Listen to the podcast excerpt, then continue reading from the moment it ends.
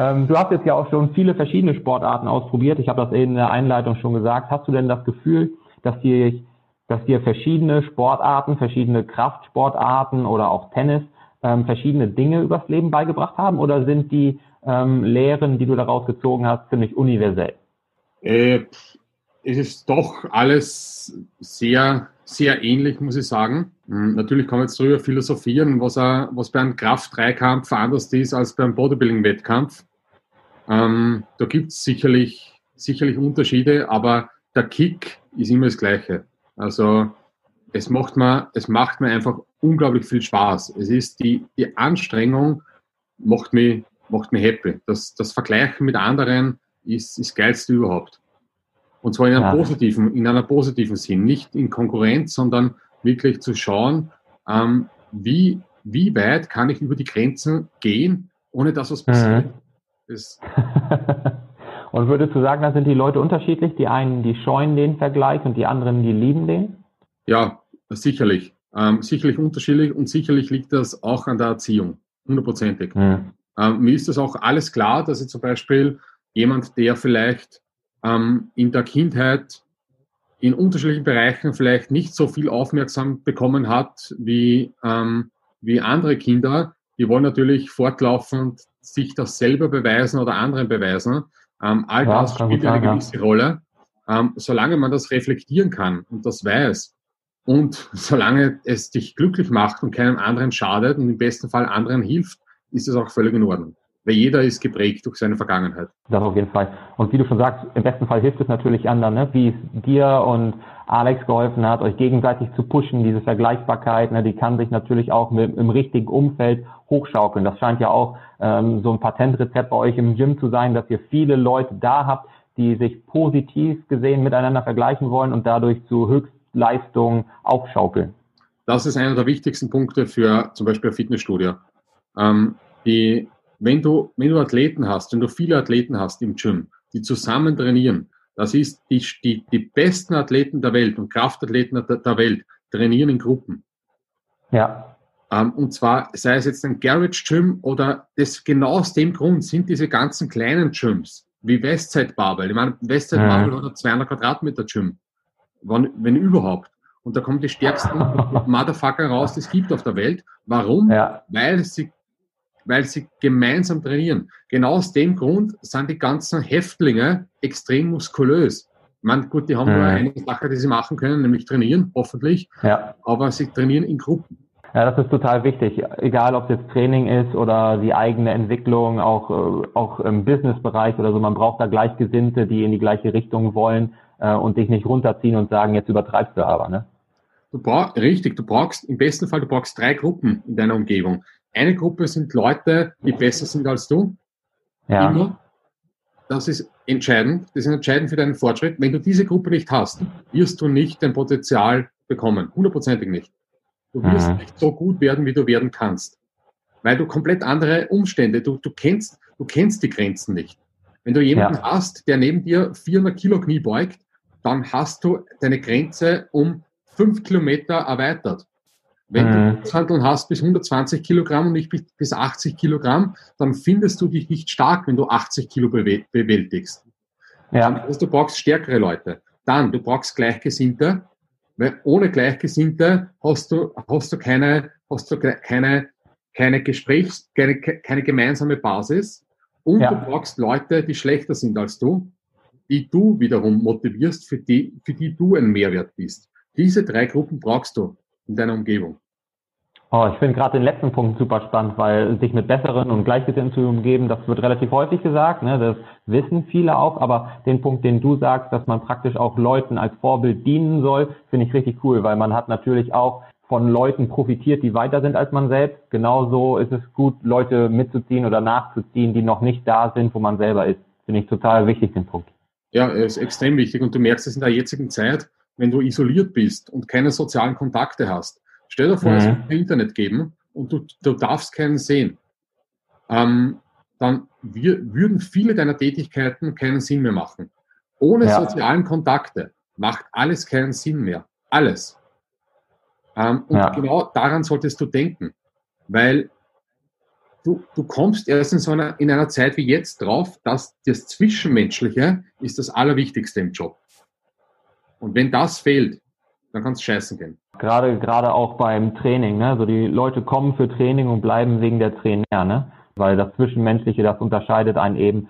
Ähm, ich kenne auch genug Leute, die haben kleine Home Gyms und die gehen trotzdem noch in andere Gyms, weil sie eben im Home Gym zwar das Nötige haben, um zu trainieren, aber es fehlt einfach die Gemeinschaft und das Soziale, das Miteinander, das macht da ganz, ganz viel aus. Ja. Ein anderer Punkt, äh, der häufig aber auch genannt wird, ist sicherlich auch Talent.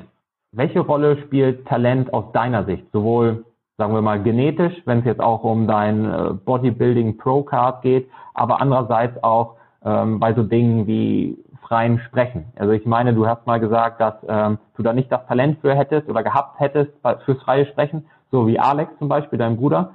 Aber welche Rolle spielt Talent für dich in den verschiedenen Bereichen? Sagen wir mal so, die Ausprägung von Talent im Vergleich zu anderen ist nicht, ist nicht wichtig für ähm, Glücklichsein, für Happiness.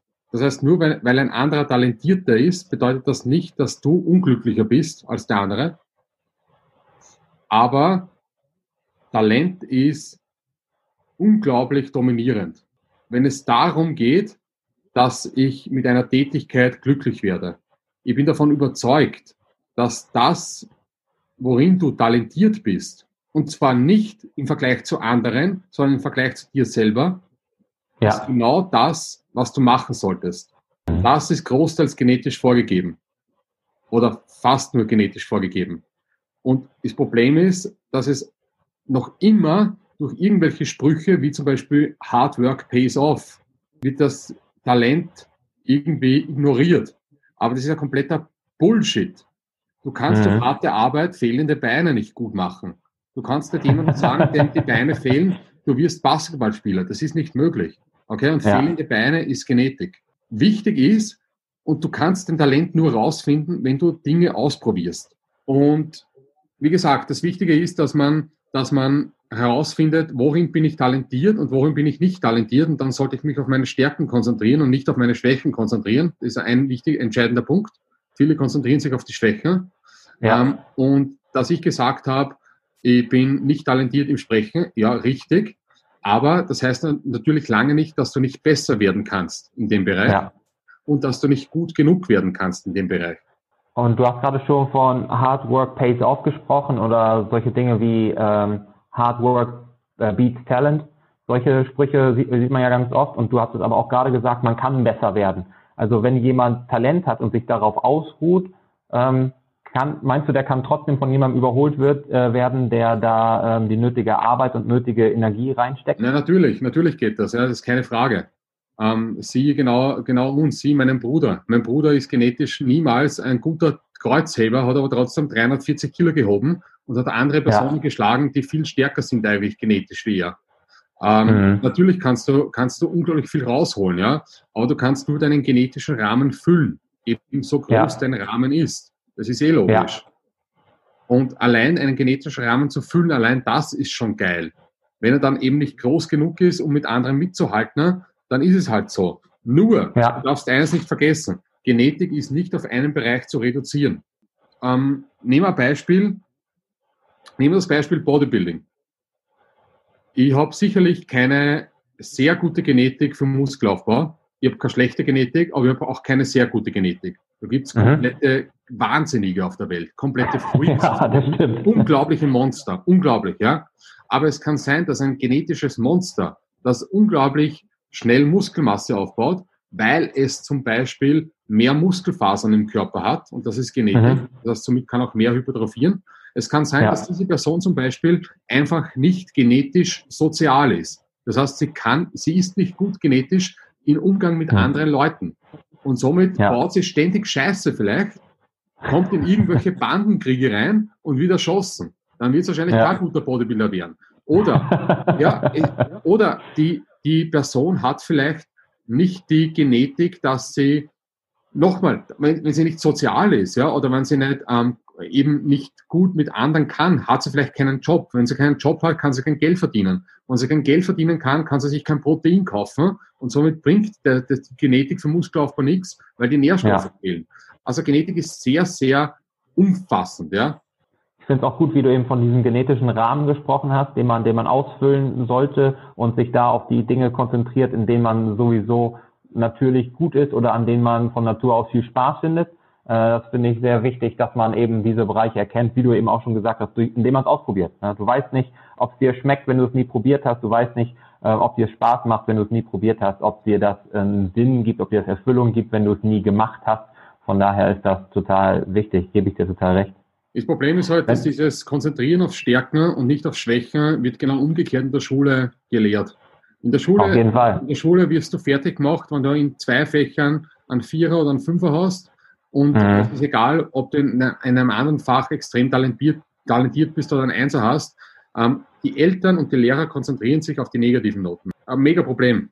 Und deswegen bin ich ein mega Fan vom Individualisieren, weil Du musst dich auf die Stärken konzentrieren. Du darfst nicht alle über einen Kamm scheren. Du musst, du darfst nicht jeden, du darfst nicht von jedem erwarten, dass er in allen Fächern gut ist. Das gleiche im ja. Unternehmen.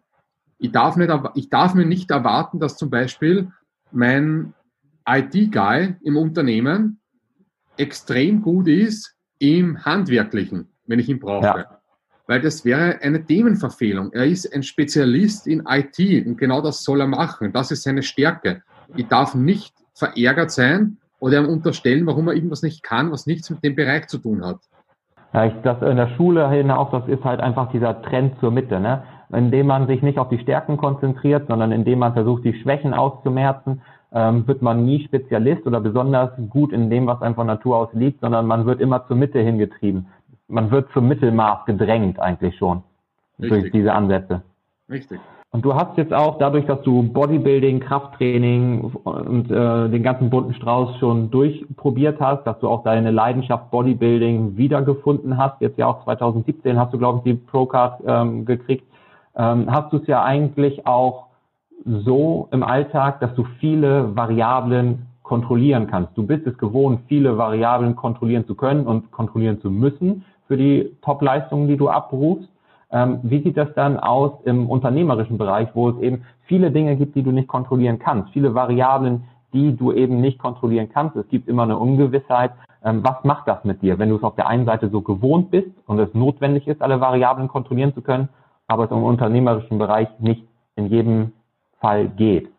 Okay, also die, die, Hauptaufgabe von einem Unternehmer ist, genau mit Variablen, die du nicht kontrollieren kannst, da, genau das musst du lieben. Ich würde sagen, genau das ist die Beschreibung von Unternehmer.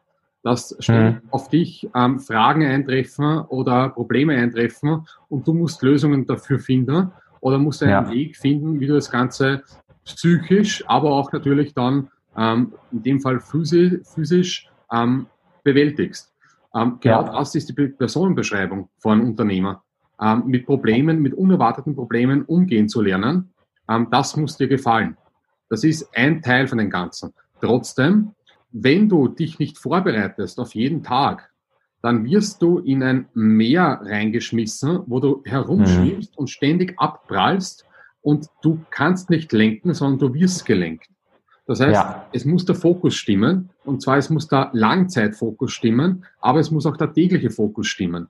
Ich habe das am Anfang nicht richtig gemacht, weil ich bin jeden Tag aufgestanden, wie es Gym eröffnet hat, ganz am Anfang vor vier Jahren. Und das erste, was ich gemacht habe, war eigentlich ohne Kurzzeitplan, nur mit Langzeitplan ins Gym zu gehen. Und dann war ich im ja. Gym und natürlich haben alle Leute mit mir geredet und das ist gebraucht worden, das Problem war da und so weiter. Und ich konnte nicht, ich hatte keinen roten Faden. Und du benötigst mhm. diesen roten Faden. Das heißt, du musst dir jeden Tag in der Früh Zeit nehmen, um den Tag kurz durchzuplanen. Das möchte ich an dem Tag erledigen. Ja. Und das hat Priorität. Und wenn das in den Kopf abgespeichert ist, dann wirst du dich auch um diese Punkte kümmern. Das heißt, du bist dann nicht verloren. Und du kannst ja, auch genau die Bereiche, die du dir abgespeichert hast, kontrollieren. Alles andere ist eh nicht primär.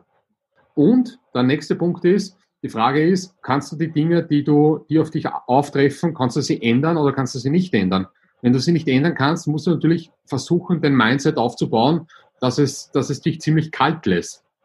Ähm, ja, auf jeden Fall. Ein, vielleicht ein kaltes Beispiel, aber das Gleiche ist jetzt mit dem Virus. Ich kann es nicht ändern, und genau aus dem Grund macht es das Ganze sehr, sehr einfach für mich, weil ich erkenne darin nicht falsch verstehen, aber das unternehmerische Potenzial. Und auf das musst du dich konzentrieren. Du musst optimistisch bleiben. Und du ja. kannst aus diesen Zeiten sehr, sehr viel lernen. Und du kannst sogar aus diesen Zeiten erfolgreicher rauskommen, als wenn es die Zeiten nicht gegeben hat. Das sehe ich genauso. Wir haben nämlich gerade auch eine Podcast-Folge genau zu dem Thema, was kann ich kontrollieren, was kann ich nicht kontrollieren gemacht.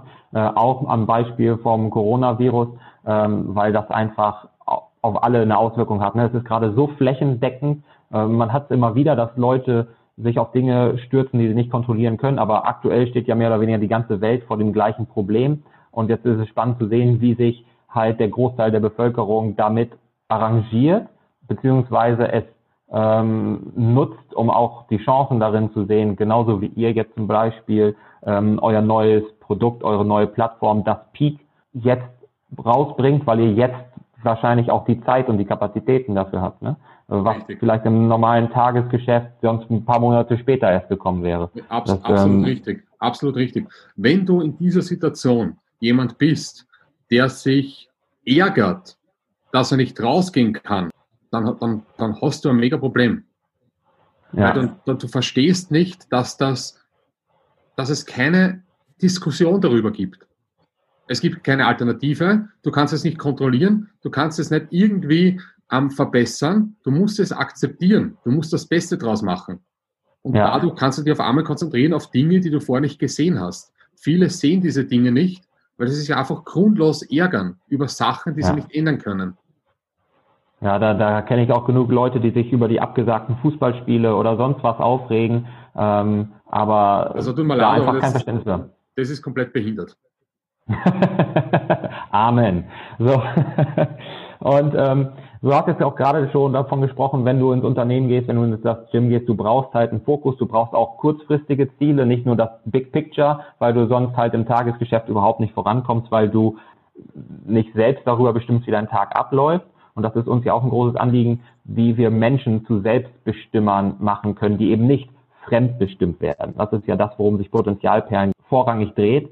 Und was rätst du den Leuten, die das Gefühl haben, dass sie ihr Leben eben nicht selbstbestimmt im Griff haben, sondern dass sie in so einem Negativstrudel gefangen sind? Was würdest du ihnen sagen, damit sie da rauskommen? Es sind unterschiedliche Punkte. Ähm, ein Punkt ist sicherlich, wie gesagt, sie konzentrieren sich auf, auf das Falsche. Ähm, ich würde sagen, wenn man jemanden fragt, ähm, was möchtest du im Leben erreichen, eine sehr, sehr schwierige mhm. Frage, dann können dir 95 Personen von 100 Personen keine Antwort drauf geben. Ähm, sie ja. denken nach, okay, welche Tätigkeit, welchen Job, ähm, was möchte ich machen und wie sollst du eine Tätigkeit oder einen Job erraten, den du nicht geschmeckt hast? Wie gesagt, du musst das ausprobieren. Viel wichtiger wäre auf so eine Frage eine Antwort zu geben. Ich möchte neugierig, neugierig bleiben, ich möchte abenteuerlich bleiben, ähm, ich möchte ähm, nicht stillstehen, ich möchte besser werden, ich möchte Sachen ausprobieren, ich möchte Risiken eingehen. All das sind Eigenschaften, die sollte man jeden Tag, nach, nach den Eigenschaften sollte man jeden Tag streben. Von dem bin ich mhm. überzeugt. Ähm, ich sollte versuchen, jeden Tag besser zu sein wie am letzten Tag und das sollte mir keinen Druck machen, sondern ich sollte mir, ganz im Gegenteil, ich sollte Vorfreude darauf haben. Ja, sollte, cool. Wenn ich mit Leuten rede ähm, und ich habe ein Problem oder bin schüchtern oder so weiter, dann sollte ich mir am nächsten Tag denken, ich freue mich schon auf die nächste Gelegenheit, wo ich das wieder probieren kann. Das ist ganz, ja. ganz wichtig. Das ist immer ein Punkt. Das ist eine Einstellungssache. Ein anderer Punkt ist natürlich, du brauchst einen Fahrplan. Du brauchst Organisation in deinem Leben. Und Organisation, ähm, ich höre mir, ich höre mir, ich höre mir natürlich auch meine, meine Leute, wo ich mir wichtige Punkte herausziehe und von denen ich lerne. Und ähm, zum Beispiel Jordan Peterson, ähm, wenn er sagt, wenn du nicht einmal in der Lage bist, deine Wohnung aufzuräumen, wie sollst du dann dein Leben kontrollieren können? Da ist schon sehr, sehr viel Wahres dran. Es ist ja. vor allem sehr viel Wahres dran für die Personen, die nicht wissen, was sie machen sollen. Ja. Weil dann fang einfach mit den Dingen an, die ja vor dir sind. Räum dein Zimmer auf, ja? Oder putz dir länger die Zähne. Oder pfleg dich besser. Oder sei freundlicher. All das sind Dinge, die kannst du sofort verändern. Und damit du das veränderst, musst du daran erinnert werden. Wie gesagt, du darfst nicht in ein Meer geschmissen werden, wo du gelenkt wirst, sondern du musst selber lenken. Deswegen brauchst du eine Fall. Organisation. Und das ist der nächste Punkt. Du musst es richtig durchplanen. Du musst die Sachen aufschreiben. Du musst daran erinnert werden. Also da kann ja. man, da gibt es sehr viele Möglichkeiten, wie man eben ähm, sein Potenzial ausschöpft. Und das ist, das bleibt, das bleibt eine spannende Reise für diese Leute. Und ähm, deswegen ist es auch gut, dass es da viele Möglichkeiten gibt, sich weiterzubilden, dass es da die Möglichkeiten gibt, Hilfe anzunehmen, Tipps zu kriegen, Denkanstöße, um eben das eigene Potenzial auszuschöpfen. Ja, Andi, ich glaube, dann machen wir hier an der Stelle Schluss. Das ging jetzt doch schon eine ganze Weile. Vielen Dank nochmal, dass du dir die Zeit genommen hast. Gerne. Wenn du also nicht weiter im Trüben fischen willst, dann abonniere unbedingt unseren Podcast für noch mehr Hilfestellung, Denkanstöße und Tipps, um auch ein Selbstbestimmer zu werden. Also, entfalte dein Potenzial und sei dein Selbst best immer.